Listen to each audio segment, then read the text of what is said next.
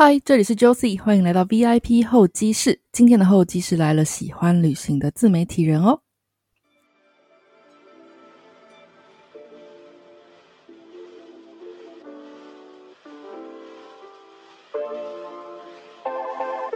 旅行可以是很多种意义。UniSelf 的创办人 Vivian 在自我寻找的道路上，曾经感到迷茫、挫败或者自我怀疑。透过不断的摸索、尝试、体验和学习，得到了一些自我探索、自我成长、自我实现一路上的过程与启发。于是，Vivian 致力打造一个平台，记录自我追寻的过程，让每个人都认识自己、投资自己，成为自己梦想中的样子。让同样在经历类似过程的大家，能够找到依靠、答案，以及从中获得归属感。没有虚无缥缈的鸡汤，没有谁的烦恼比较高尚。内心的所有疑问都应该被正视，准备好了吗？一起来一场人生之旅吧！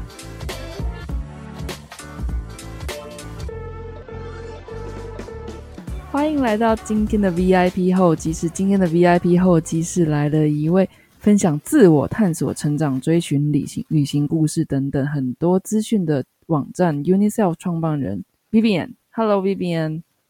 Hello，各位听众朋友们，大家好，Josie 好，我是 Vivian。那我是一名行销人，那我是从英国念 MBA 回台。那一个人的旅行是我非常提倡的事情。那因为这件事情改变我非常多，所以我创办了 UniSelf 这个平台。那主要也是分享从自我，也就是 self 开始出发。那从自我探索、自我成长到自我实现，从内而外让自己变得更好的过程。那 Vivian 刚刚有提到他的正职主要是一个行销人，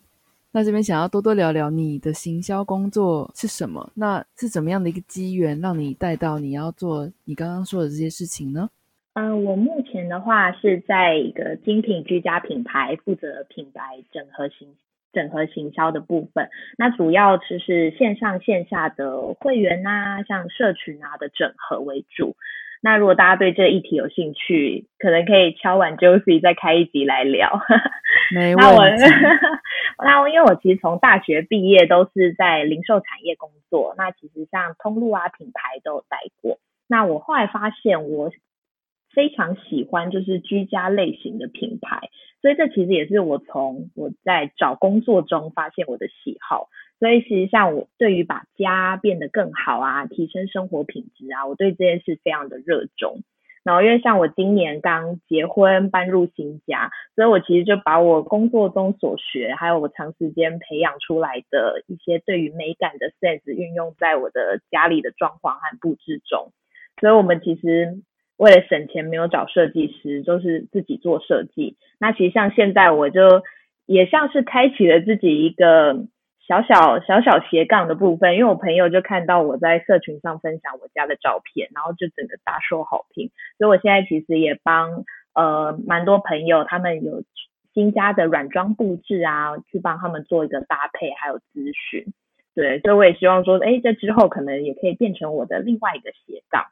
那其实像说到斜杠，刚刚有讲到，我除了目前的正职工作外，那主要是有在经营 UniSelf 这个平台。那这个平台其实是我今年给自己的一个目标和期许，这样子。那既然 Vivian 都提到 UniSelf 这个品牌、这个网站了，那要不要跟大家更详细的介绍这是个怎么样的网站呢？当然没问题。那我一开始先想从 UniSelf 这个字来跟大家就是分享。那其实 UniSelf 其实它拼法是 U N I V S E L F。那其实这个品牌名我真的是想了非常久。那我想到最后，我后来发现，我把 unique 跟 self 就是独特的自己的这个意思，把它合并起来，然后变成 unique self。那其实我把 unique 的 Q U E 改成我的名字 V，就把它置入。那一一方面也是就是怕不小心就是变成 Uniqlo 之类的，所以我就是把 改成改成 V 这样子。对，那其实也是对我的意义是在说。我也希望就是在我找寻就是独特的自己的过程中，是分享给大家，我陪着大家一起的。所以其实我的整个品牌的概念是说，就是从我自己出发，我记录自己自我追寻的一个过程，那就是全方位的从内到外把自己就是过得更好。不管是从内心出发，然后从可能。关系中，不管是朋友的关系、两性的关系、婚姻的关系，然后从健康啊，或者是从人生大事，然后到我的个人品牌的经营。那因为我觉得这些过程其实是每一个人，其实在大概二十五岁之后，我觉得大家就会慢慢遇到这些，就是人生中的一些关卡啊，或者是从中有所体悟。那你可能会发现问题啊，你需要去解决问题。那所以其实就会从了解自己开始，进而打造自己。那我觉得在这一切的改变中，成为一个独一无二的自己这件事情非常重要。所以我也希望说，能在就是这个过程中，我记录下来，那也给就是我的读者们能够从中找到一些共鸣啊，或者是力量。有点像是我跟着大家一起成长，不是那种哦上对下的一种教学。对，所以其实。像里面有一些内容，其实是我用了很多 tips 来就是分享给大家。那那个部分可能是我找出的一些解决方法。那当然也会有，其实我很彷徨无助，可能就是这些的事情，大家也是都会遇到。所以我其实还蛮赤裸的，就是在分享自己的一个生活。对，那因为我觉得。我想让大家知道是说，哎，你的人生中一定会遇到很多好好的事情或者坏的事情，那其实每一个人都是，那你并不孤单这样。那我这个网站里面呢，我也把呃我之前呃有在写的一些留学文章也都把它搬过来，然后我也开始再去回溯我之前在国外就是一个人旅行的一些小故事，因为我其实。一直以来生活都有做一些记录，所以我也开始在整理这些记录，然后也把它分一起分享到这样这个网站上来，这样子。其实刚刚 Vivian 说到一个很大的重点，就是其实我自己也是 Vivian 的网站的读者，我觉得我 看的很不用客气，我看的很 enjoy 一个部分，就是很有共鸣感、共感这件事情。也就是说，我觉得现在网络上充斥很多就是教你怎么自我成长啊这样的一个讯息，但是。通常就是一个比较像是在教导、告诉你的方式，但是我看 Vivian 的文章有一个觉得啊，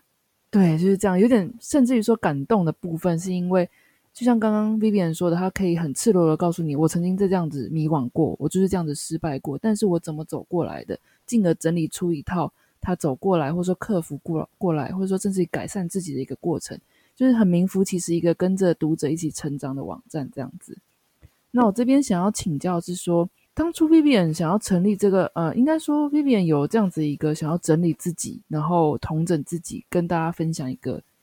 事情。他最初最初是因为什么原因呢？因为据我所知，你大概花了两年时间左右成立这个品牌。那这两年期间，你都是经又经过了一个怎么样的策划、计划，然后执行呢？其实就是。我为什么会开始经营 Unique Self？其实要从我呃从英国念书回国开始讲起，因为其实我回国之后，我有经历过一阵低潮期，所以当时的我其实就是找不太到我的自我价值，所以我对人生是感到很彷徨的。那所以我是想说，我要来做点什么事，找到自己的价值。那当然，一方面也是转移我的负面情绪。那当那个时候呢，我决定，我其实那时候不是开始 Unique Self，因为这个大概是更久之前。我当时是先在匹克邦先分享我的留学文章，对，所以其实回国之后，我大概是二零一七年回国，对，那所以其实回国那一年，我就是开始分享。就是我在整理我的留学文章，因为我其实是源自于我之前在准备筹备，就是出国的时候，那我其实过程中实在太多疑问跟不确定性。那其实大家也知道，网络上爬文就是东一个资料西一个资料，所以光同整这些资料，就是这些片段资料要组合起来，对我来讲其实花了非常多时间。那所以我其实当当时就是回国之后，我觉得我应该要来做这件事。因为我就是不管是准备雅思考试啊，然后或者是说呃准备就是出国的那些资料的过程中，我就是整个把像不管是怎么选选学校、选国家等等，我就是完全就是整理出一个 tips，然后分享到网络上。我原本也在想说，哎，我要从 tips 这个点去来教导大家，还是说？哎，我其实是往就是更多内心这一块，因为我后来发现网络上工具型的文章有非常多，所以我后来我其实是分享更多是我出国留学的这个心态面。怎么说呢？像是因为我当时是工作五年后，我才下定决心出国念书，所以光下定决心这件事情。就对大家来说是有困难度的，因为你要放弃一些事，所以我其实就把我当时的一些心理上的感受，跟我怎么样去做这些决定，然后甚至是我在国外的所有的体验的感受，我都是整理出来分享在那个皮克邦上。然后因为皮克邦上后来这些文章就是慢慢带来很多流量，那我也其实发现到很多网友他们给我的反馈，然后跟感谢。我其实就在那个时候，我好像找到了我的价值，所以我当时是蛮感动，因为我其实是因为低潮期，我来做了这件事情。所以当大家你觉得，哎，你的低潮有在一个低潮不顺的时候，我觉得开始一个行动，maybe 会是一个就是明智的选择，因为不管这个行动可不可以为你找到一些意义，但如果你找不到，那也没关系，至少也转移你的一个负面情绪。所以我当时就是感受到说。哎，我很喜欢这个帮助别人的感觉，即使当时可能读者并没有这么多，可是只要有一个人反馈给我，他因为我的文章而收获到什么，我其实就是都非常开心。所以，我当时是因为这个契机，我先在皮克邦写了文章，那我也是写了大概，因为我其实是断断续续写，那时候其实就是一个。整理有时间整理出来就把它传上去，也没有在说要经营一个品牌或者是经营什么网站，对。但是因为留学文，其实我后来回国可能也一年两年，我已经没有这么多素材去写，而且我也其实并不想写留学文。我当时就是其实只是想要反馈说，哎，我曾经有整理过这些东西，我想要让就是之后想要出国留学的人能够便更便利一些，更有力量一些。对，但是后来呢？因为我后来就没有开始，就没有继续写留学文。然后因为那个低潮期，其实我同步也看了很多，就是国外的 YouTube 很多影片，类似像自我成长啊，或者是说 self care 啊这这之类的，然后就打造打造美好生活这类的影片。因为我当时发现，我好像也找不太到。台湾有什么 YouTube 或者是部落格，就是能在我低潮的时候给我一些力量跟度过难关。对我当时，我记得当时的我是找不太到，所以后来我因为留学文没有再写了，那我就想说，那我就是因为这些 YouTuber 国外的这些 YouTuber 带给我蛮多力量，那所以我就觉得，哎，台湾如果我找不太到我想要的这个类型的 YouTube 的话，那我自己来创一个。对，那因为对，但是因为我自己创一个，因为我不太是能够，就是在我我会有点尴尬，然后我没办法就是当 YouTuber，但我因为我很爱写文字，所以我后来想说，哎，那我就来成立一个网站好了。那我想要就是带给就是跟曾经的那时候的我一样，就是经历低潮期的人一些力量。因为我那时候觉得这些国外 YouTuber 是我的一个浮木，所以我觉得我也想要就是成为这样子的人，带给一些人就是他们一些力量，这样子让他们的人生变得更好。所以这其实是 UniSelf 的一个创立的契机，这样对。但因为刚刚有讲到说，哎，我其实犹豫了很久，我大概因为我写完留学文章之后，其实可能还有在两年的时间，我也一直在摸索，我到底能。我能做什么样的事情？所以其实 UniSelf 也不是说筹备两年，而是我真的想了很久，我找不到我人生想要做的那个事情，就是想要让自己人生有一个意义在的。所以我真的想了很久，所以我后来才决定说。我要就是成立 UniSelf，然后来写这样类型的文章。因为我其实也想过我要做这个做那个，我想过很多种可能，但是我都觉得不太对劲。对，然后后来我就是决定了这个方向之后，那我就是当然是从什么架设网网站开始啊，然后品牌名称啊，然后就是一步步就是做到现在。哦，那所以说 UniSelf 的诞生。可以说源自于 Vivian 当初决定去英国留学的开始。那我们就带到英国留学的部分。这边想要请问的是，当时你你刚刚也提到说，工作五年后你才毅然决然决定要去英国留学。那为什么是五年后？工作五年后了，那还决定去留学呢？那你在准备留学的过程当中，有没有遇到什么样的挫折，跟从中体悟到的心态改变？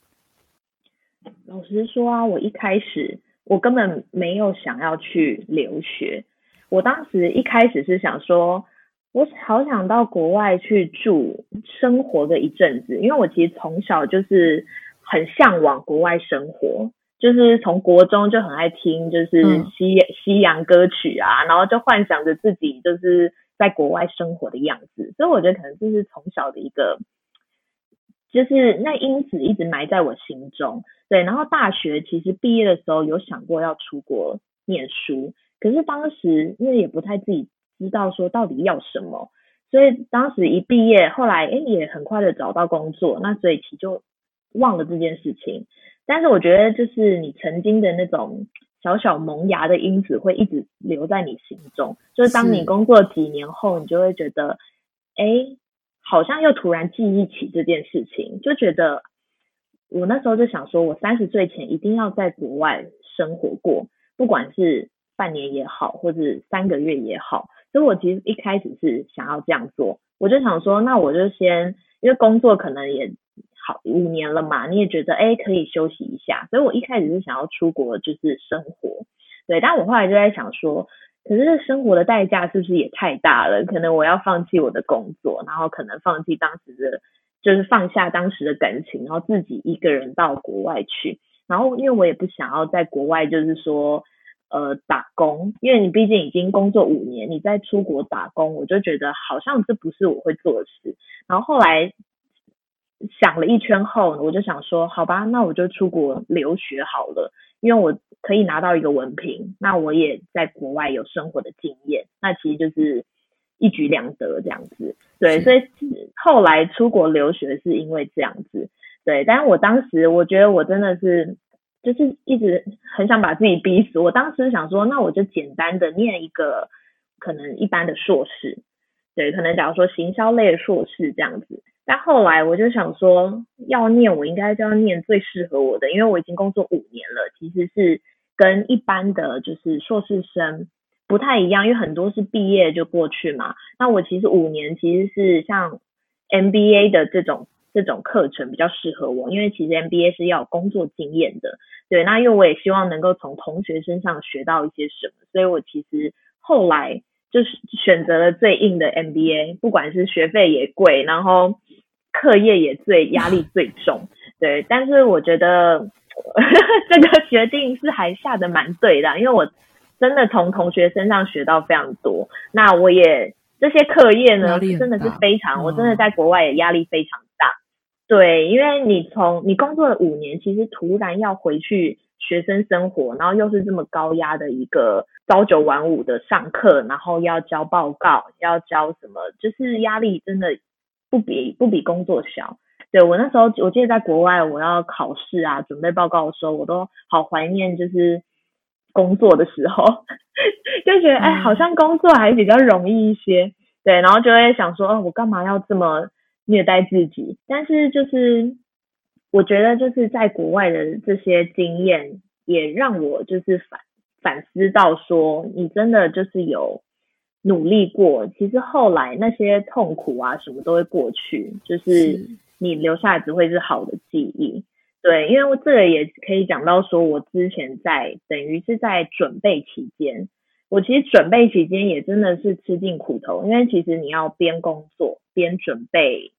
呃雅思考试，然后要准边准备就是留学的资料。我觉得当时我真的是，我大概有一年的时间吧，我就是每天我就是上班，上班完又加班，加班晚上就是回家念书，假日也全部都在念书。然后因为我没有时间补习，完全就是自己去准备这一切，自己去摸索这一切。对，所以我等于就是所有的呃雅思考试，我就是要自己去想，我要怎么样去呃准备这所有的。听说读写的考试，然后也要自己去了解那所有的，因为我以前连雅思考什么我都不知道，我都是从零然后开始去一一去去找，嗯，对，找资料，对，所以其实过程中我觉得压力是非常大，然后加上因为我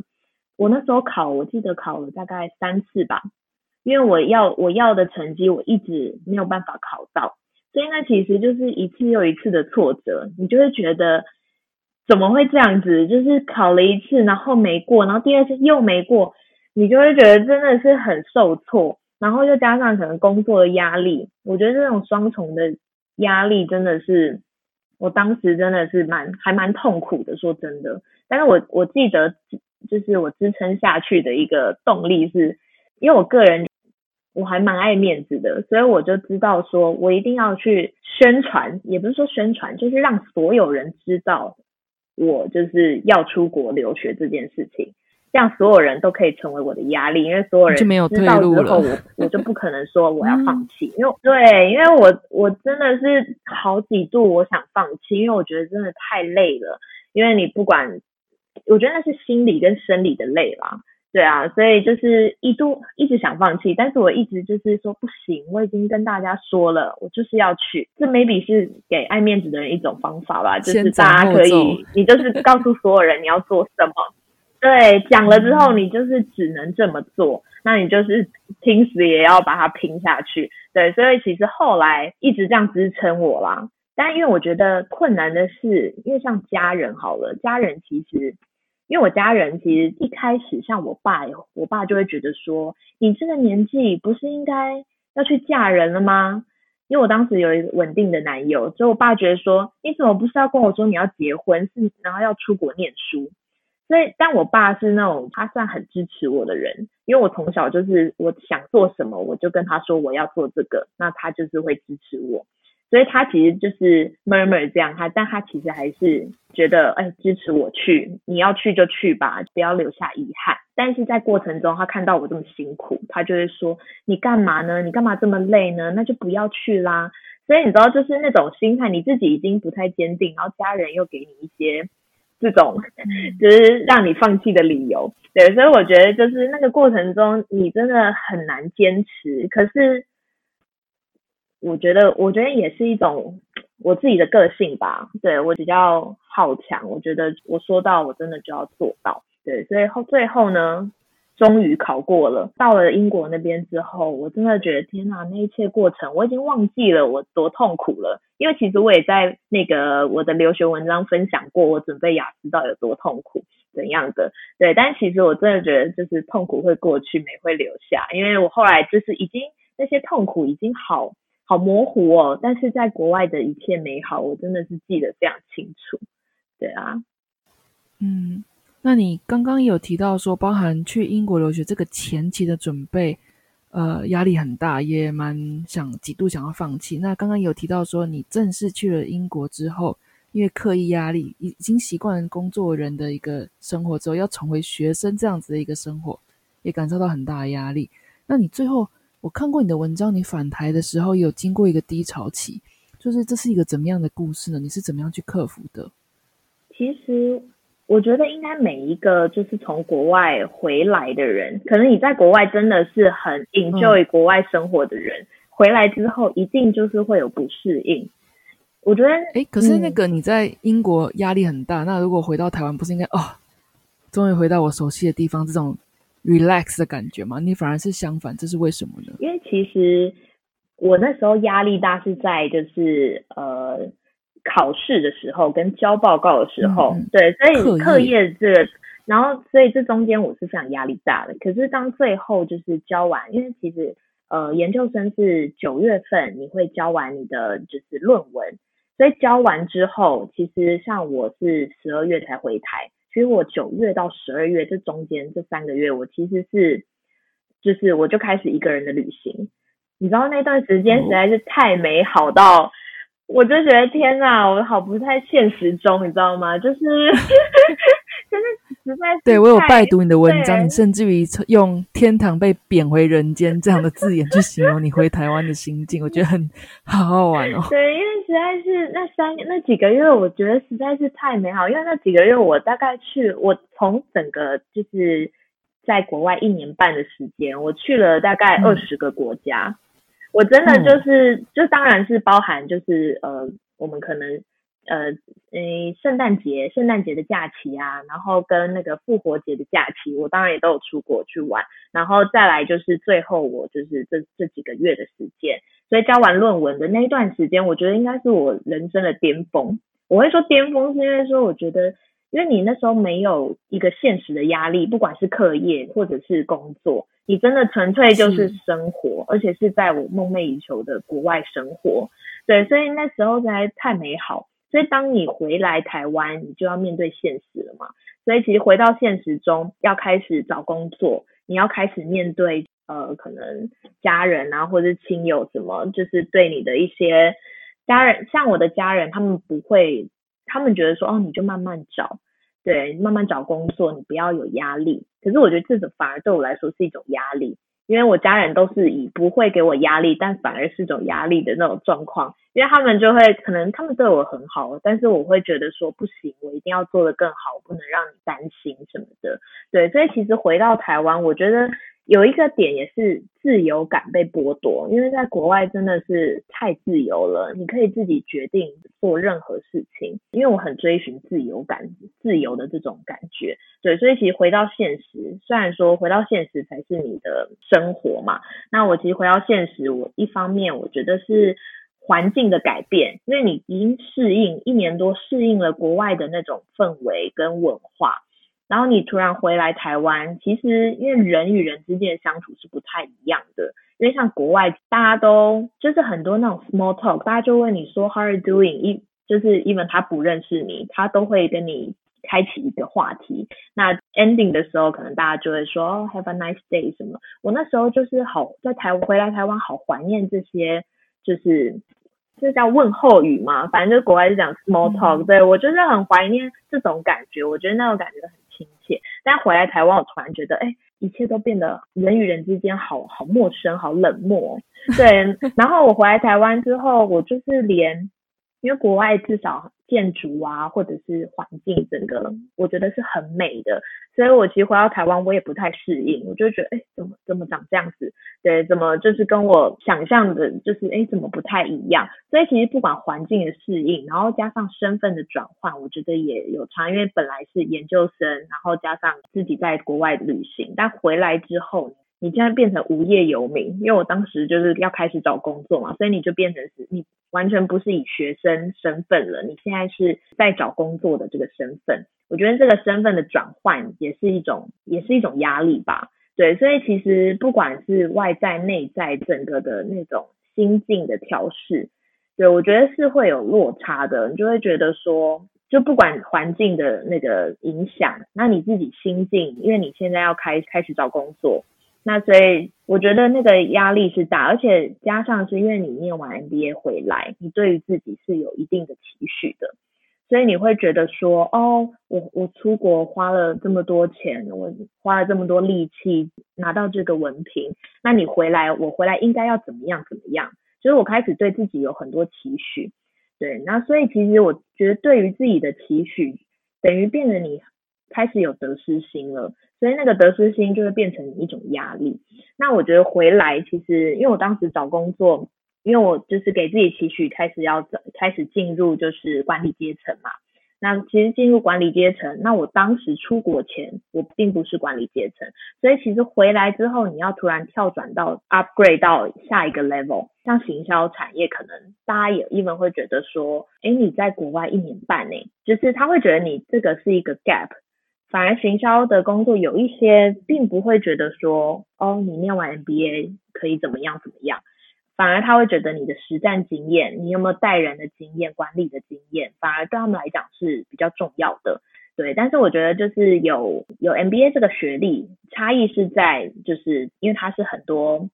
很多外商公司的一个门槛嘛，所以其实。你可能就是要研究所学历，那他才会觉得，哎，你可以过第一关，然后到第二关的面试。对，所以我当时其实面试了非常多公司，那很多是很不错的公司，也是很好的职位，所以我自己心里也会觉得说，我好像还没有到达他们要的这个这个角色，因为我觉得突然我要变成要管理人，然后又是一个新的产业。所以，我其实那时候面试的过程，当然很多很多呃公司其实是他们希望我过去，可是我自己又又觉得，哎，我那个我觉得我要的比那个更多，所以就是在一种别人要你，你不要他，那你要的别人不要你的那种状态下，就是 像极了爱情，真的真的是很纠结。对，所以那时候我觉得，因为你这这样子的时间，大概你过了两个月好了啦，你就会开始开始觉得，哦，我的我是不是没有价值？我是不是我的人生没有意义？因为加上自我怀疑，对你就会开始怀疑，然后你会因为当下当时因为我的存款，我其实出国念 MBA，我是学费我是自己付的，我就是准备一百万去付学费，结果回来就是一个穷光蛋，所以其实回来你加上身边存款也没有没有多少的时候，你其实会很没有安全感，对，所以就是在这种种种的种种加起来的一个。压力下啦，所以我当时其实就是度过了那个低潮期。就像我刚刚前面讲的，我开我开始就是找一些事情要来分散我的注意力。当然，我当时也还是很就是积极的在找工作这样。对，所以我其实当下我觉得我我觉得我做的最大的行动呢，或者是说你说克服呢，我觉得第一个是我先让自己放下那个得失心。对我其实就是我不想，我想把自己归零，我不想要，因为我觉得我从国外回来，我应该要怎么样？就是我把自己的这些这些，因为其实那些都是自己的心心态。其实你把那些心情都放下，你就是好好去找工作，你不要带有这些情绪。那其实我觉得当时放下了这些得失心，或者是说哦身边人的一些。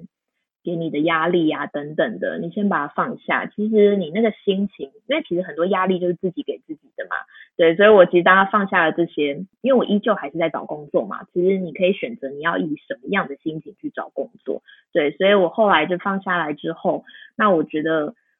呃，我刚刚有讲到说我有就是开始写文章，那我开始帮助到别人，那我其实就是也从中找到了一些意义。对，所以我其实后来。本来从觉得自己没有价值、没有意义，到可能我现在我放下了得失心，我帮助了别人，我找到了自己的价值。那当时其实我一度就觉得，因为觉得人生没有什么意义，然后我发现我开始懂得，我开始逼自己说，我每一天我要去找到说三个我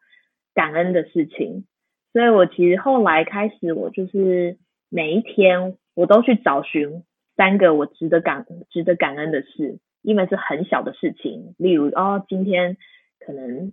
呃云云朵很漂亮或什么的，我让我感到很开心等等，所以我就是从这个这些小小的事情开始，让我自己觉得哎，人生是非常有意义的，不是说因为只是可能我们没看到，对，所以我其实做了这些小小的改变之后，然后再加上可能。我最后，因为我其实文章里面有写说，行动就是对抗恐惧最好的办法。因为其实你的这些压力啊，或者是说你低潮啊，其实是因为你害怕，因为你害怕你达达不到你想要的那个成果，或者是说你达不到你预期的样子。对，但当你放下预期，但你又继续行动的时候，所以我觉得说行动真的是对抗恐惧最好的办法。因为我开始行动是。我开始去找很多像我刚刚讲的，可能国外的 YouTube YouTuber 的那些影片，那我就是让自己的心情回到一个就是被疗愈吧，应该这样说，然后跟自己心情是好的。对，那我觉得，因为其实你一直都有在找工作，那当你心情是好的，我觉得好的事情就会发生。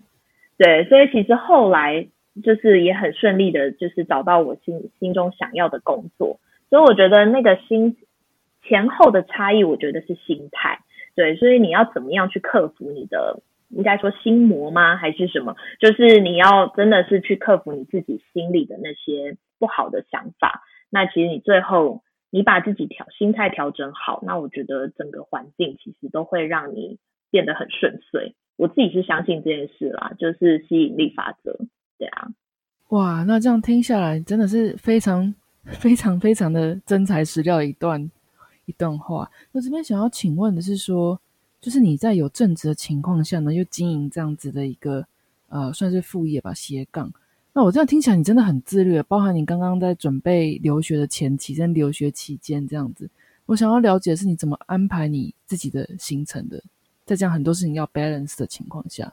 其实我自己我觉得啦，我不是一个自律的人，但是我是很爱安排事情的人。但是所以现在问题就是，你安排事情你怎么样做到？对，所以其实我我自己有一个很爱用的 app 叫提醒事项。所以我就会把我生活中可能像是生活面啊，或者是我工作面啊，或者 unit self 也是一个面向，然后或者学习啊，我就会列出很多重点的项目，那就是在从里面去写说，哦，我我要做的代办事项，对，所以其实我就是会像可能像通勤上下班的通勤啊时间，那我就是会去安排说，哎，哪一个哪一个项目可以在今天。什么时间去完成？对，就我很爱就是打勾的感觉，所以我其实会把我每一个事项去把它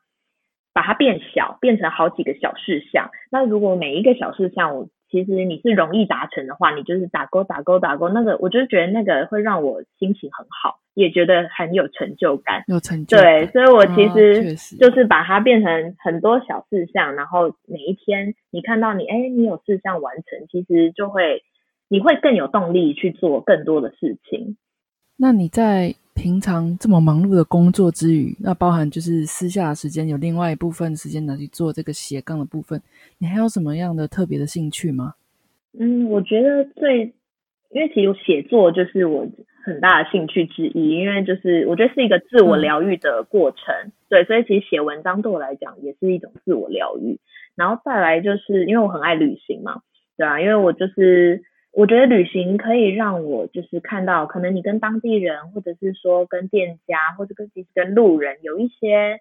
对话产生。我觉得那些都可以在我人生中留下很多很大的启发。对，所以其实旅旅行这件事情是我很大的一个兴趣。然后我平常的话，因为我其实蛮爱健身的。因为其因为也要维持体态啦，就是年纪到了要维持体态，所以其实 健身，因为我文章里面其实也会分享健身，因为其实我觉得人要变得好，其实就由内到外嘛。那你其实你的外在，你的身形变成变得更好，我觉得心情也会很好。所以其实我就是慢慢，我本来也不爱，可是我后来就是这样子维持了一年多。然后自己也慢慢爱上，那我觉得看到自己有变得更好，我觉得我可能不是兴趣不是健身本身，而是健身给我带来的改变，所以我就是有持续在做这件事。对，然后我现在新的兴趣就是研究一些 deco 的东西，因为我刚刚有所分享说我就是设计自己的家嘛，然后现在朋友的家也会有来找我，所以我现在就是会一直在看这些东西，帮大家。能够帮助到朋友们，能够搭配一些他们家的一些 deco 的布置，我觉得是我自己的新的兴趣。这样子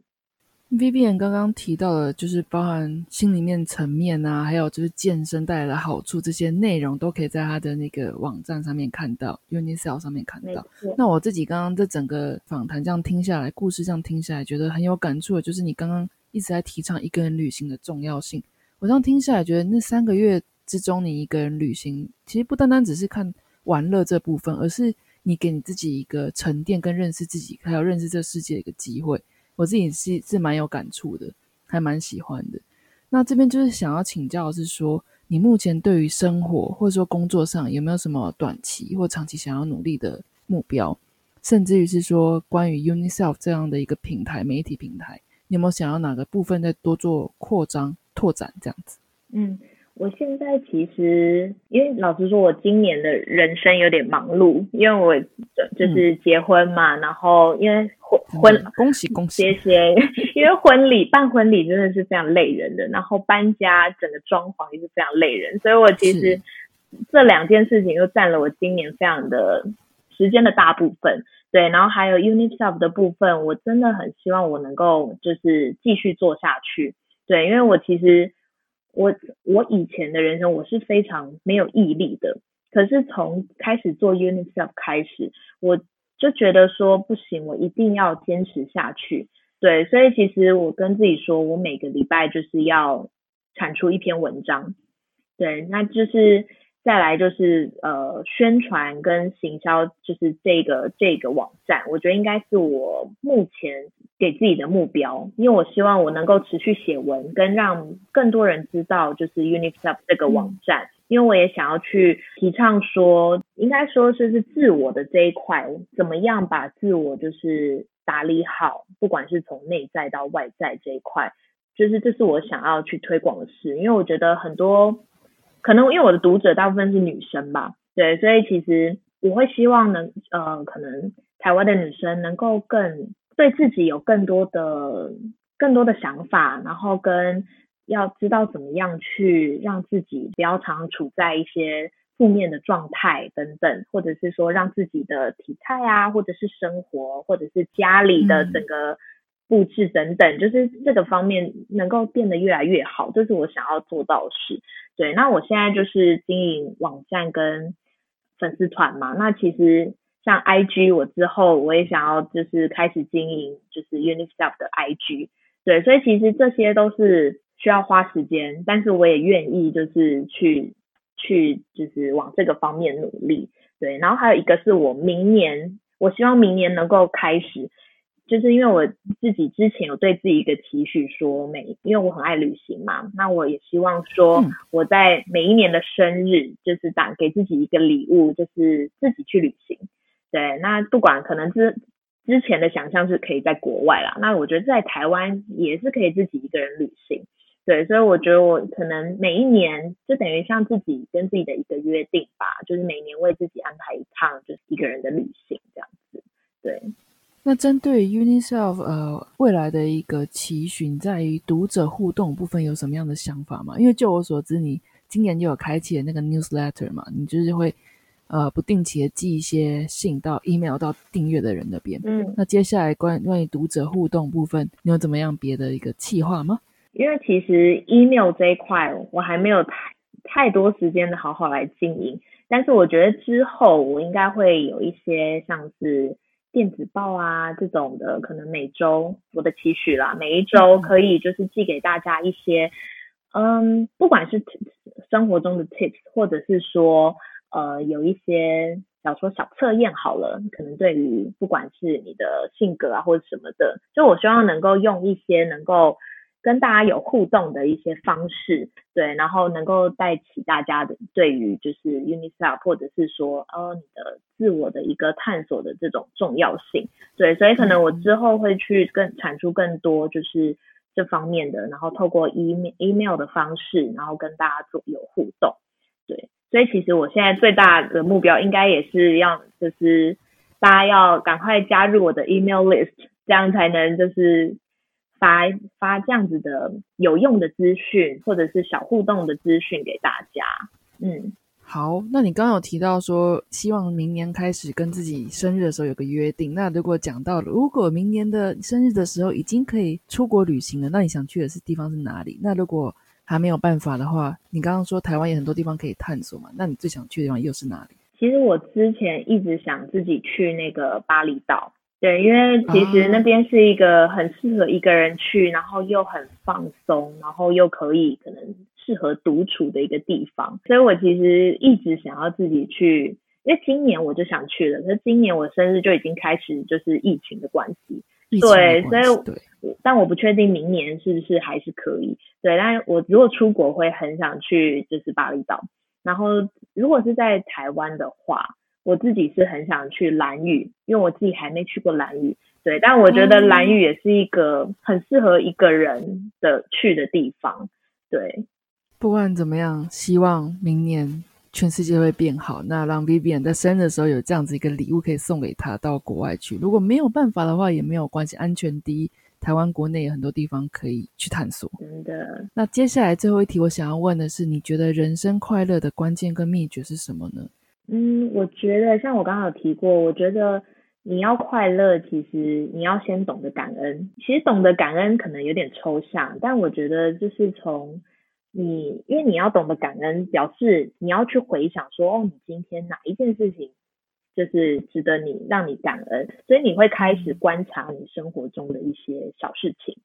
所以这个可以。促使你说，你每一个时间点你都要活在当下，并记起当下的一个感受。对我其实从那时候开始做的小练习，就是每天写出三个感恩的事项之后，我发现，哎，好多事情是我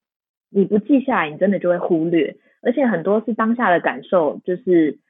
很强烈的，但你其实后来就会忘记。但当你每一天睡觉前去回想的时候，我觉得真的会让你发现更多生活中的一些小事，其实都很令人值得开心的。对，然后再来的话，我觉得就是找到自我价值吧。因为我曾经也是很迷惘自己的价值，可是其实我看了蛮多相关的书籍，其实每一个人生来你值得被爱，那你也有存在的价值的，所以其实不要去怀疑自己有没有价值，而是说你的价值要怎么样去被你发掘出来，去可能跟社会产生一些连接，让它发扬发扬光大啦。所以像我现在会觉得说，哎，自己可能。想要来做这件事情，那你就会想要跟可能不同的人产生一些连接，那你会有一种使命感，就是那种自己给自己的使命感。那接着你就会感觉说，哎，自己是被需要的，对。所以我觉得懂得感恩跟找到自我价值，我觉得是人生快乐的蛮大的一个重点。嗯，确实无可否认。那听了这个节目到这边，如果有听众朋友想要多了解 Vivian 的，不管是文章也好，或者说直接有这个机会跟你做交流也好，那请问哪边可以找到你呢？嗯，大家可以搜寻一下 UNICEF 的网站，就是 U N I V S E L F dot com，然后或者是到 FB 上搜寻，就是 UNICEF U N I V S E L F，就是我有一个 UNICEF 的粉丝团。对，那如果大家有兴趣，都可以私信我啊，或者是说加入 email list，那你也会定期收到我的文新的文章通知。嗯，不管是看更多的文章，或者是说订阅电子报，甚至是刚刚最刚刚 Vivian 说他最近开启的解锁的新的兴趣，就是室内内装的 design。你们有什么样的问题想要问的，都可以借由刚刚 Vivian 说的这些方式去找到他。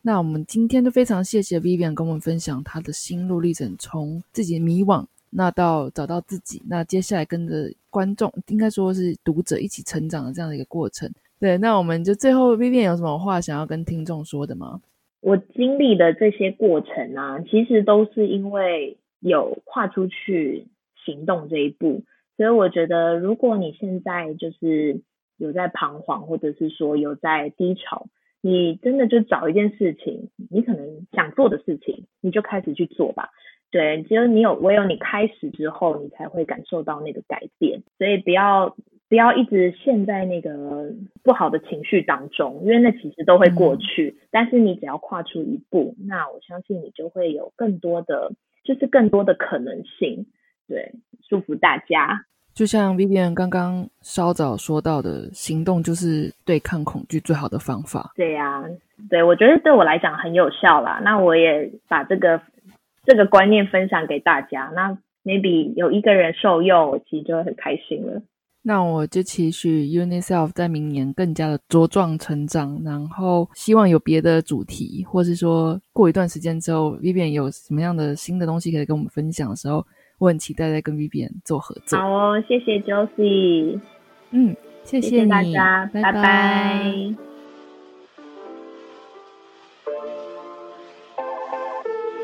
这一集的访谈你还喜欢吗？Vivian 在访谈中提到，行动就是克服恐惧最好的办法。人的一生中难免会遇到几次波折，比如 Vivian 在台湾工作五年后，起心动念决定去英国留学。过程的准备与心理的挣扎，曾经让他度过一段很难熬的日子。而从英国学成归国后，适应台湾的生活之外，心里又背负着许多压力，必须排解。不单是留学与工作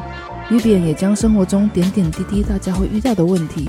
将这些心路历程转换成一段文字、一个想法、一个事件，分享在平台 UniSelf。他说：“只要能够影响到任何一个有需要的人。”就很值得了。相信从心理上得到的力量与抚慰，能够让人再次拥有方向和动力。因为他也曾经是这样被影响着，想把这股力量传递下去。相信每个在努力变好的人都值得更美好的人生。欢迎正在收听节目的你到 UniSelf 的官网逛逛，和 Vivian 打招呼哦。他的官网是 U N I V S L I F UniSelf，同时也可以到他的 Facebook 以及 Instagram 去跟他打声招呼哦。关于我这个频道，我的 Instagram 账号是 Hi 点 Miss Josie，H I 点 M I S S J O S I E，或是搜寻 Josie 的候机室即可找到。有任何意见都欢迎写信到我的信箱，一样是 Hi 点 Miss Josie 小老鼠 gmail.com。如果你喜欢这一集的内容，希望你可以在你收听的平台订阅、评分以及留言，告诉我你喜欢的地方或是我需要改进的地方。最后，谢谢你听到这里，能用我的声音陪伴你是我的荣幸。那我们下次再见喽。